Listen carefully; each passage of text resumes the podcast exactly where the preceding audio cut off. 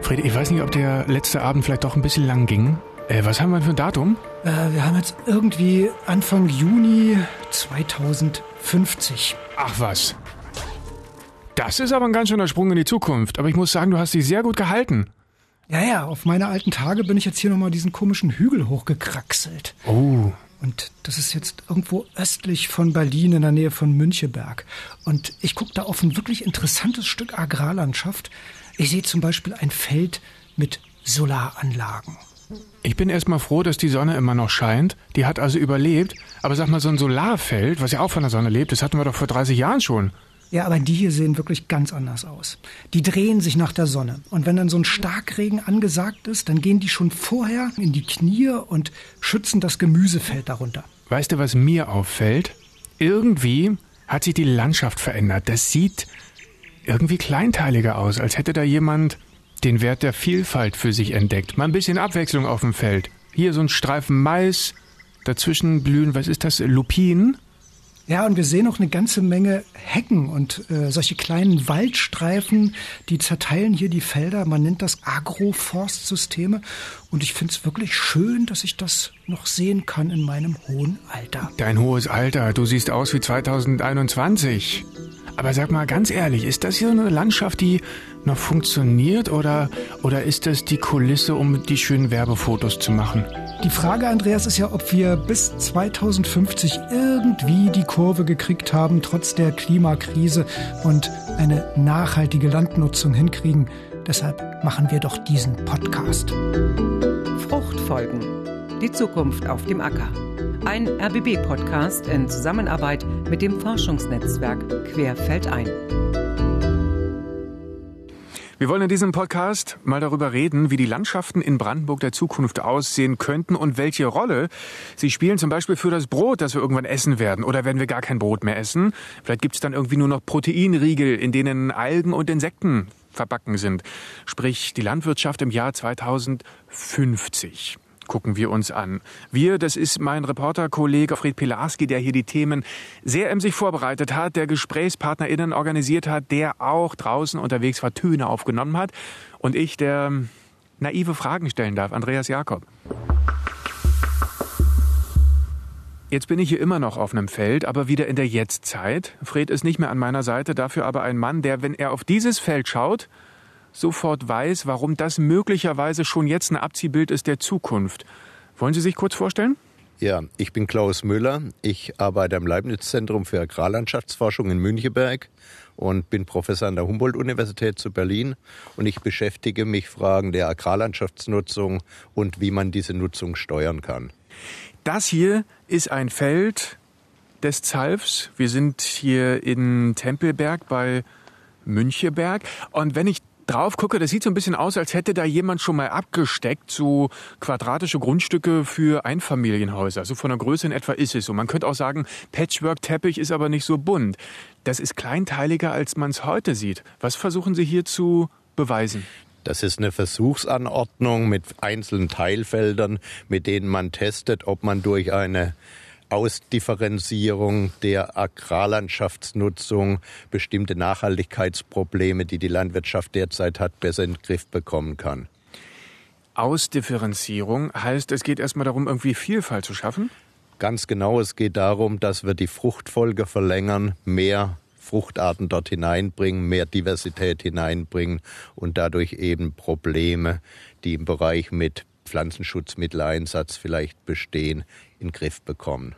Was sind das genau für Probleme? Sprich, man möchte weniger Pflanzenschutzmittel einsetzen? Wir wollen weniger Pflanzenschutzmittel einsetzen, vielleicht sogar gar keine und trotzdem gute Erträge haben.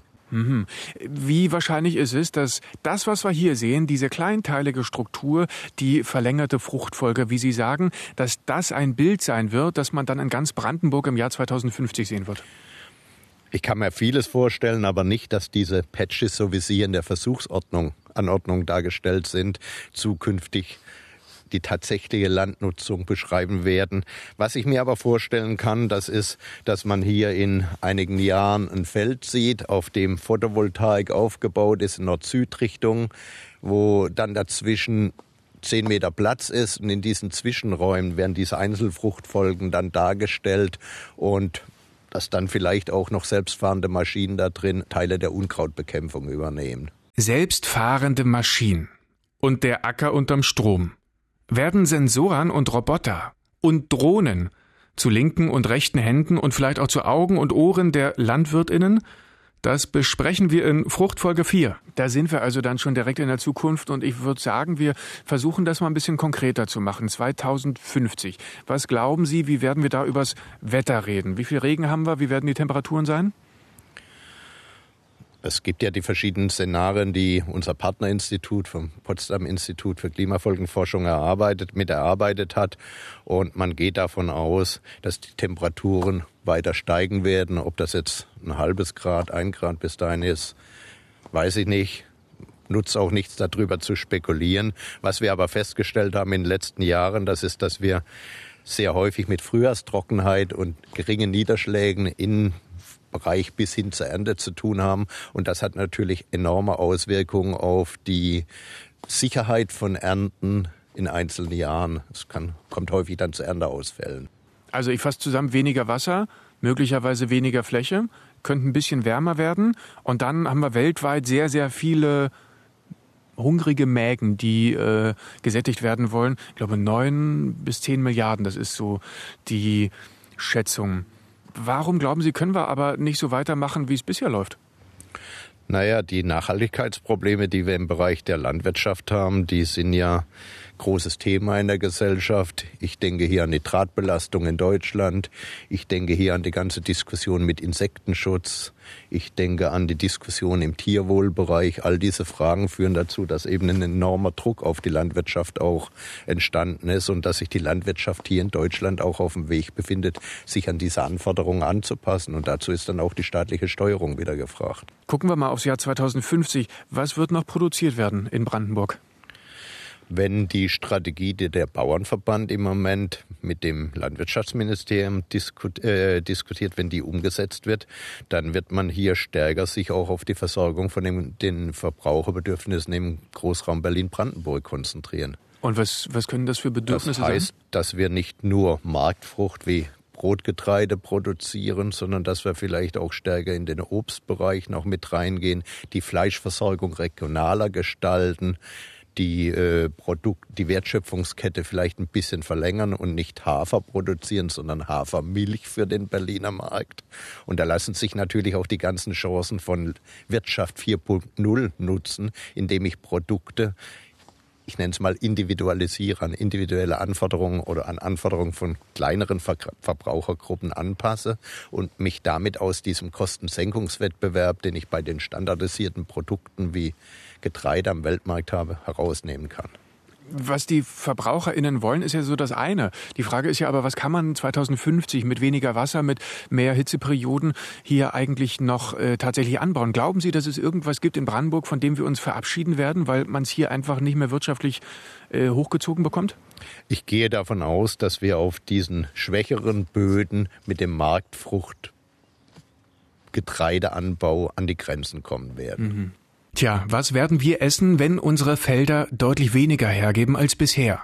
Vielleicht ja Algen oder Insekten oder sogar Quallen. Darüber sprechen wir ausführlich in Fruchtfolge Nummer zwei. Naja, und wenn es auf dem Acker doch noch irgendwas zu ernten oder zu wirtschaften gibt, äh, an welchen Anblick müssen wir uns da wohl gewöhnen? Wir werden uns an mehr Photovoltaikanlagen in der Landschaft gewöhnen, so wie wir uns an Windkraftanlagen gewöhnen mussten.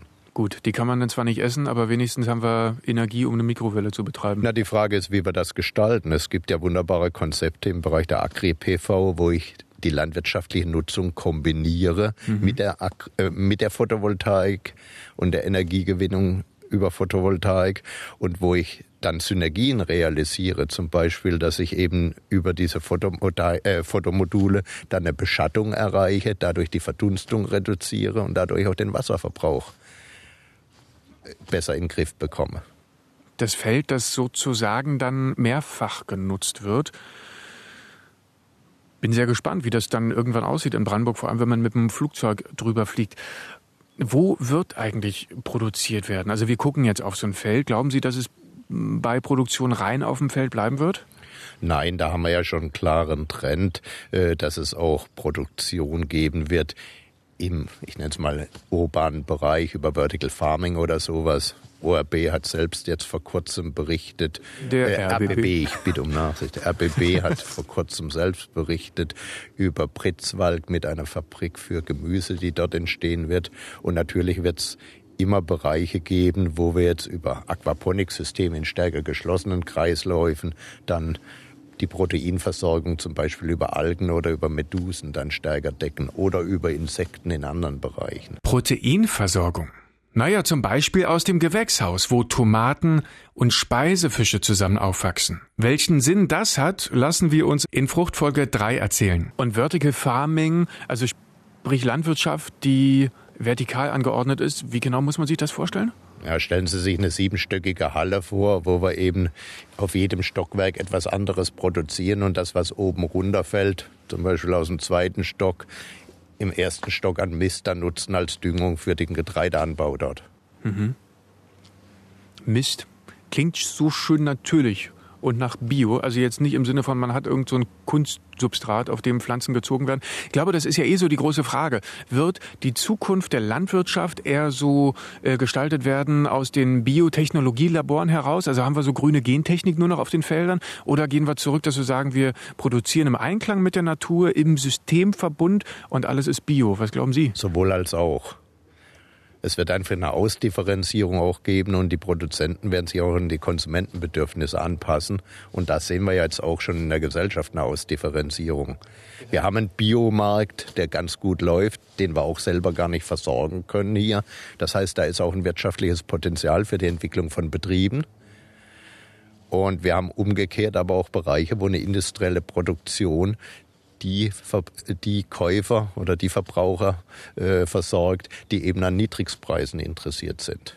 Da wird immer fantasiert über Roboter, die dann auf dem Feld arbeiten. Wer wird später eigentlich dann mal Landwirtschaft betreiben? Auch da glaube ich, dass es weiterhin Familienbetriebe geben wird, die das in einem kleineren Rahmen machen. Aber es wird auch, und den Trend haben wir ja auch schon seit langem, große Investoren geben, die in die landwirtschaftliche Produktion investieren und dann dort auch alle Möglichkeiten der Digitalisierung, der Mechanisierung nutzen, um Kosten zu drücken. Und das Oder Berufsbild auch um Qualität zu steigern. werden Arbeitsplätze in der Landwirtschaft verschwinden? Ich glaube nicht, dass noch viele Arbeitsplätze da äh, verschwinden. Die werden sich eher von Anforderungsprofil verschieben. Es werden hochwertige Arbeitsplätze werden. Hochwertige Arbeitsplätze, ähm, die dann aber pro Person auch mehr Produktivität bringen? Mehr Wertschöpfung, ja. Und wir werden einen steigenden Bedarf an Nahrungsmitteln haben. Und da gehe ich davon aus, dass das auch positive Preiseffekte haben wird. Entscheidend wird da aber auch sein, wie sich Ernährungsgewohnheiten verändern. Das hat dann wieder Rückwirkungen auf den Flächenbedarf. Wir brauchen viel weniger Fläche zur Ernährung der Weltbevölkerung, wenn wir alle uns äh, vegetarisch oder vegan ernähren. Wenn aber umgekehrt die sechs Milliarden, die derzeit vielleicht nur einmal in der Woche oder einmal im Monat Fleisch haben, wenn die auch jeden Tag Fleisch auf dem Teller haben wollen, dann werden wir ein Problem kriegen mit den verfügbaren Flächen. Und das ist ja dann vielleicht die große Stunde der Bioreaktoren, in denen künstliches Fleisch gezüchtet wird. Genau, das könnte dann in so eine Lücke hineinstoßen, insbesondere wenn das sehr kostengünstig produziert werden muss. Herr Müller, wenn Sie die Wahl hätten, wären Sie lieber Landwirt 1980 oder 2050? Lieber 2050. Warum? Ja, 1980 waren die Be Bedingungen noch so, dass zumindest in der Region, in der ich aufgewachsen bin, man nur überwachsen überleben konnte. Und ich bin selbst in einem Betrieb aufgewachsen, der gar nicht so klein war. Ein bisschen mehr als 50 Hektar wurde dann phasenweise bewirtschaftet. Aber es war klar, das reicht nicht aus, um auf längere Sicht den Betrieb zukunftsfähig zu gestalten. Und vor dem Hintergrund habe ich mich dann entschieden, eben nicht den Hof zu Hause zu übernehmen, mhm. sondern in die Wissenschaft reinzugehen und Wirtschaftswissenschaften zu studieren. Was wurde denn da so angebaut? Wir hatten alles. Wir hatten Milchkühe, wir hatten, als ich klein war, sogar noch Schweine. Später hatten wir dann natürlich äh, das auch ein bisschen reduziert auf Milchvieh, hatten dann aber parallel Getreide, Weizen, äh, Gerst, Braugerste, Dinkel zum Teil, Zuckerrüben, alles. Dann sind Sie mit frischer, warmer Kuhmilch aufgewachsen, direkt aus dem Euter. Ja, wenn man das mochte. Mochten Sie nicht so? War nicht meins. ja, dann verstehe ich, dass Sie da kein Landwirt werden wollten. 2050, sagen Sie, werden Sie lieber Landwirt. Wovon wird der eigentlich leben? Na, der wird sicherlich nicht nur von dem äh, Getreide, was er produziert oder von den anderen äh, Produkten, die er da produziert, im landwirtschaftlichen Bereich direkt leben. Er wird Geld verdienen mit der Produktion von Energie in meinen Augen. Das haben wir ja bisher schon, wenn man an die ganzen Biogasanlagen denkt, die vor 20 Jahren circa entstanden sind. Das ist dann auch mit einer Reihe von Problemen einhergegangen, wenn die mit Mais gefüttert werden und die großen Maisflächen dann hier ausschließlich dafür genutzt werden, die Fruchtfolgen dann noch kurz werden. Das sind ja genau solche Probleme entstanden und jetzt sieht man, dass ähm, einige Flächen für Windenergie genutzt werden, aber da scheinen wir schon eine Akzeptanzgrenze erreicht zu haben, zumindest in den Ländern, in denen der Ausbau stark erfolgte in der Vergangenheit. Und der nächste Schritt ist, dass man jetzt Photovoltaik hier in den ländlichen Regionen dann auf den schlechten Böden eine Option sieht. Da ist derzeit hier in der Region, in der wir uns befinden, eine große Entwicklung. Es gibt kaum ein Dorf, wo nicht große Projekte angedacht werden und in den äh, Gemeindeversammlungen diskutiert werden. Und wir werden uns daran gewöhnen, dass eben auch der Landwirt Energieproduzent in den nächsten Jahren wieder werden wird. Vielleicht können wir einen Teil der Maisflächen dann auch in Agri-PV-Flächen umwandeln, eben nicht nur Strom auf Flächen produzieren, sondern äh, ein System etablieren, wo wir agrarische Nutzung mit der Stromproduktion kombinieren und vielleicht das Ganze sogar noch nutzen, um unseren Klimawandel anzupassen, weil wir beschatten können über die Systeme, Bewässerung einführen können, Erosion vermeiden können. Also da mhm. gibt es schon ein paar Optionen, mit denen man Synergien realisieren kann und die derzeit am Anfangsstadium der Erforschung sind. Das wollte ich doch meinen, dass also klar zwischen Lebensmittelproduktion und Energieproduktion äh, da ja viel Platz vielleicht noch wäre für das, was ja heute so ein bisschen kritisiert wird, sprich die Landwirtschaft mit ihren Pestiziden und mit den riesengroßen Feldern, die irgendwie ökologische Brache sind, die müssten ja viel mehr auch ökologischen Beitrag leisten. Das ist ein ganz wichtiger Punkt, der aber entscheidend bestimmt wird durch die Frage der Rahmenbedingungen, wie Landwirtschaft gefördert wird. Aus meiner Sicht heraus, und das sagt auch der wissenschaftliche Beirat am Landwirtschaftsministerium seit Jahren, könnte man die Agrarförderung stärker umstellen in Richtung auf Honorierung ökologischer Leistungen, die durch die Landwirte erbracht werden und von der Gesellschaft gewünscht werden.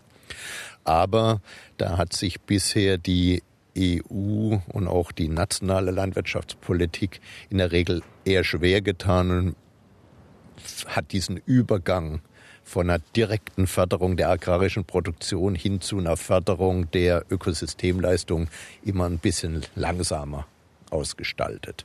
Wir machen ein kleines Gedankenexperiment. Sie als gelernter VWLer, als gelernter Volkswirt, besuchen Ihren Vater, der seinen Hof vielleicht immer noch hat, der bis ins Jahr 2050 mit seinem Hof weitermachen möchte. Würden Sie ihm raten, weiterhin Tiere zu halten, Kühe und Schweine? Auf jeden Fall, aber nicht in der Stallhaltung, sondern in der Freilandhaltung. Es gibt ja also gerade bei uns in Brandenburg gerade diese Diskussion, afrikanische Schweinepest, man möchte weiter Schweinefleisch exportieren, deshalb wird sozusagen die halbe Landschaft in Geiselhaft genommen, die Wildschweine werden abgeschossen, damit die die ASP nicht weiter übertragen können. Man könnte sich ja schon fragen, ob sozusagen die Kosten der Tierhaltung viel zu groß sind, die ökologischen. Natürlich kann man diskutieren und zwar jetzt nicht nur wegen ASP, sondern man kann das auch sehen vor dem Hintergrund der Klimarelevanz, die die Tierhaltung im Freiland hat.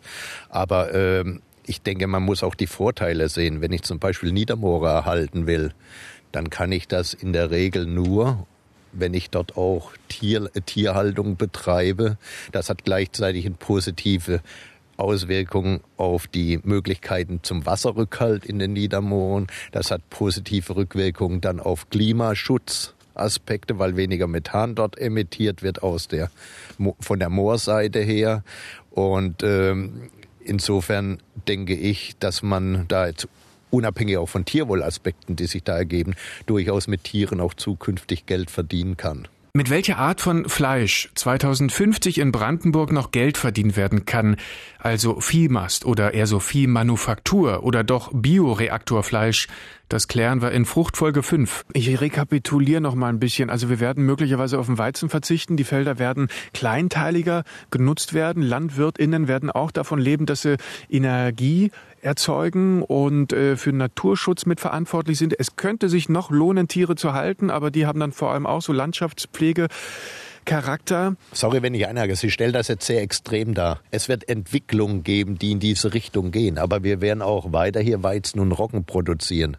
Aber vielleicht nicht mehr auf den schlechten Böden, sondern nur noch auf besseren Böden. Und wir werden Weizen und Roggen dann vielleicht auch nicht auf 150 Hektar Schlägen produzieren mit einer sehr engen Fruchtfolge, sondern wir werden das auf kleineren Schlägen produzieren, vielleicht in Kombination mit einer Produktion von, von äh, Photovoltaikstrom. Das sind die Tendenzen sozusagen. Das sind die Tendenzen, die ich sehe. Ähm, ich bin so alt, dass ich das 2050 wahrscheinlich nicht mehr äh, erleben werde. Und insofern kann ich auch solche Prognosen wunderbar ohne Sorge in den Raum stellen. Sie werden sich hinterher nicht verteidigen müssen, aber ja, seien Sie nicht so pessimistisch. Warum nicht? Das ist kein Pessimismus. Ich denke, das sind tolle Aspekte, die da hochkommen können. Das bietet, völlig, ihr, das bietet völlig neue Sch Nein, in Bezug auf die Optionen, die sich für Landwirte ergeben. Wenn sie innovativ sind, mhm. können sie damit sich selber, ihre Familien ernähren mit hochinteressanten Jobs. Mhm. Und mit einer Befriedigung, weil sie doch auch etwas machen können, was, äh, ja, wo man ein gutes Feedback kriegt. Die Corona Erfahrung. Im Hintergrund klappert hier in der Halle, vor der wir sitzen. Die Corona-Erfahrung, wo man festgestellt hat, globale Lieferketten können auch zusammenbrechen, äh, bringt sie nicht dazu, dann doch zu überlegen, wie wir hier uns autark ernähren können? Das bringt mich dazu, dass man darüber nachdenkt, wo man den Selbstversorgungsgrad erhöhen sollte. Aber definitiv nicht dazu, autark zu sein. Mhm. Also ich weiß nicht, ob es auch aus ökologischer Sicht sinnvoll wäre, dass wir unsere Bananen hier in Brandenburg äh, produzieren. Ja, oder Brandenburger Kaffee. Kann man sich auch nicht vorstellen, wie der dann schmeckt. Genau. Ich, ich weiß es nicht. Man könnte es ja mal probieren, aber ja. ich fürchte, da stößt man an Grenzen. Vielleicht röstet man wieder Kartoffelschalen, wie nach dem Zweiten Weltkrieg. Ja. Und brüht die dann auf. Nein, möchte man vielleicht auch nicht. Was würden Sie im Landwirt raten, der heute Ihnen gegenüber sitzt, der vielleicht am Anfang seiner Karriere steht und 2050 sagt, werde ich noch erleben? Ach, die meisten Landwirte haben durchaus Vorstellungen, wie es weitergehen kann. Manchmal hindern sie auch die Rahmenbedingungen derzeit noch daran, das zu machen, was sie für richtig halten. Ähm, ich, ich würde den Leuten raten, denkt darüber nach, wie ihr euch weniger abhängig machen könnt vom Weltmarkt und dem Kostensenkungsdruck geht eher in Richtung Qualitätswettbewerb, überlegt, womit könnt ihr zukünftig, wenn ihr euch von den anderen abgrenzt, Geld verdienen. Und da haben die ganzen Selbstvermarktungsaktivitä äh, Selbstvermarktungsaktivitäten, die wir hier im Berlin-Brandenburger Raum hatten, die letzten Jahre eigentlich schon Erfolg gezeigt. Ich denke da an, an Milch oder ich denke auch an Fleisch, was wir hier sehen, was da zum Teil direkt vermarktet wird oder über kleinere Linien denke an den Biomarkt. Also da hat man schon Chancen. Man muss innovativ sein. Ich kenne einen Fall aus dem Süden von Brandenburg. Die produzieren für den chinesischen Markt mit der Nachtmilch Milchpulver für Babynahrung nachdem die dort ein Riesenproblem ja hatten mit der Qualität von Baby, äh, Babynahrung oder äh, Milchpulver für Babynahrung, hatten die sich zusammengetan mit einem Babynahrungshersteller und haben dann einen wunderbaren Markt erschlossen. Und die hatten in dieser Phase, als vor einigen Jahren die Milchpreise im Bereich von 26, 27 Cent waren, hatten die eine wunderbare Marge da drin und haben noch richtig Geld verdient, mhm. weil sie einen anderen Preis realisieren konnten. Aber die waren innovativ. Ja. Die haben sich auf einen Innovationswettbewerb eingelassen, haben den Mut gehabt, neue Wege zu gehen, auch mit Partnern, den zu gehen und hatten Erfolg. Und nicht jeder hat natürlich Erfolg. Und das andere ist, was heute auch häufig diskutiert wird, die Frage, ob man nicht wieder so eine Art von Genossenschaften, Erzeugergemeinschaften bilden müsste, um einfach auch die Marktmacht des Großhandels, des abnehmenden Großhandels ein bisschen ähm, ja, eine Gegenmacht zu schaffen und um auch die nötigen Mengen, die man, um in den Handel reinzukommen, zu kreieren, um die zu schaffen. Vielleicht muss man in so eine Richtung auch wieder denken, mehr Kooperation zwischen den Landwirten. Dass nicht jeder für sich, sondern mehr gemeinsam Dinge angeschoben werden. Mehr gemeinsam. Und irgendwie auch der Trend DIY, also selbst machen, auch auf dem Acker. Warum immer mehr Menschen selbst anpacken, wenn es um die tägliche Dosis Gemüse geht, lassen wir uns in Fruchtfolge 6 erzählen. So, da haben wir doch eine Kurzanleitung für die Zukunft. Danke, Herr Müller. Ich danke Ihnen. Fred, da bist du ja wieder. Willkommen zurück im Jahr 2021. Hast du ein bisschen zugehört?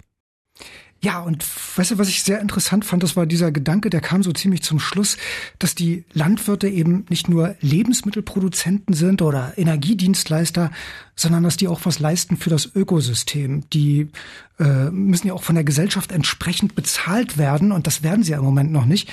Und äh, genau das ist mir jetzt aufgefallen, als ich mal mit einem Chef einer Fischereigenossenschaft bei Frankfurt Oder gesprochen habe.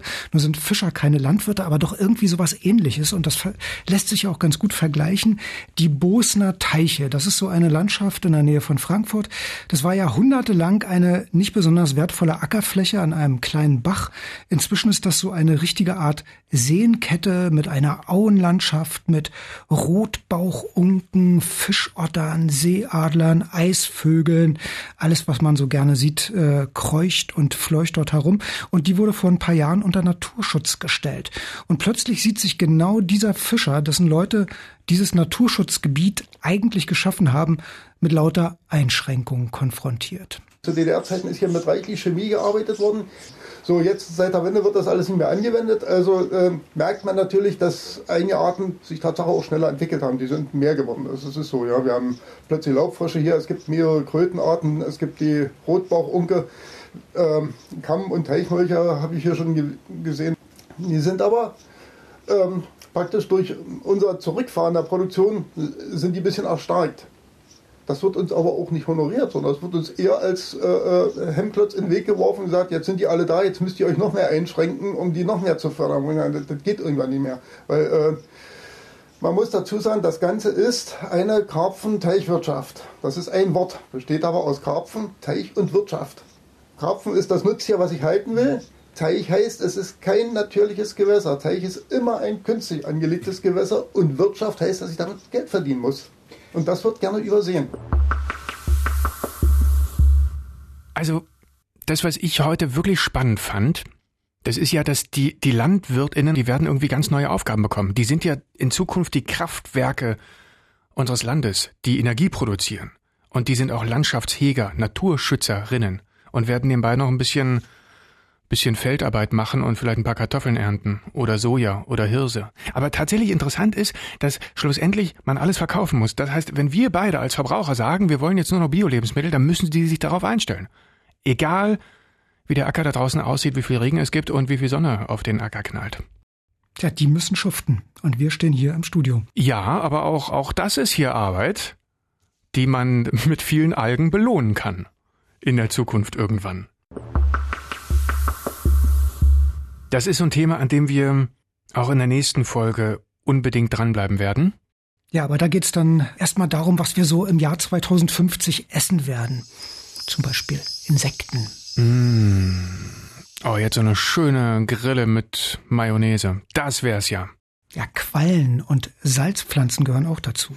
Ich kann mir noch nicht vorstellen, ob ich dann hier wirklich mit einem Magen aus diesem Podcast gehe, der schreit, ich will jetzt Algen essen. Kann ich mir noch nicht vorstellen. Aber wir haben noch ganz lange Zeit, um uns daran zu gewöhnen. Fred, ich freue mich, dass wir zusammen weiter über die Landwirtschaft der Zukunft sprechen, also in der nächsten Folge dann über das Essen im Jahr 2050. Falls Sie, lieber Hörer, liebe Hörerinnen, mehr zum Thema Brandenburger Landwirtschaft in der Zukunft erfahren möchten, gucken Sie doch mal rein auf den Blog unseres Kooperationspartners aus der Wissenschaft. Das ist das Forschungsnetzwerk Querfeld ein und die findet man im Internet unter quer-feld-ein.blog. Bis zum nächsten Mal. Tschüss, Fred. Ja, tschüss, Andreas. Wenn Sie mehr über die hier besprochenen Themen erfahren wollen, dann gehen Sie doch mal auf die Seite unseres Kooperationspartners quer-feld-ein.blog.de. Das war Fruchtfolgen, die Zukunft auf dem Acker, ein RBB-Podcast in Zusammenarbeit mit dem Forschungsnetzwerk Querfeld ein. Alle Folgen können Sie nachhören auf rbbkultur.de oder in der ARD Audiothek, auf YouTube, auf Spotify oder iTunes. Weitere Infos auf rbbkultur.de. Als Reporter und für Recherchen war Fred Pilarski für Sie unterwegs. Die Redaktion hatte Andreas Oppermann. Mein Name ist Andreas Jakob. Machen Sie es gut.